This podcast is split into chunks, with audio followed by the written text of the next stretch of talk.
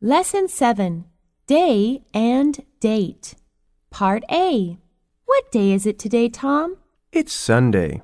And is today June 6th? Yes? Why?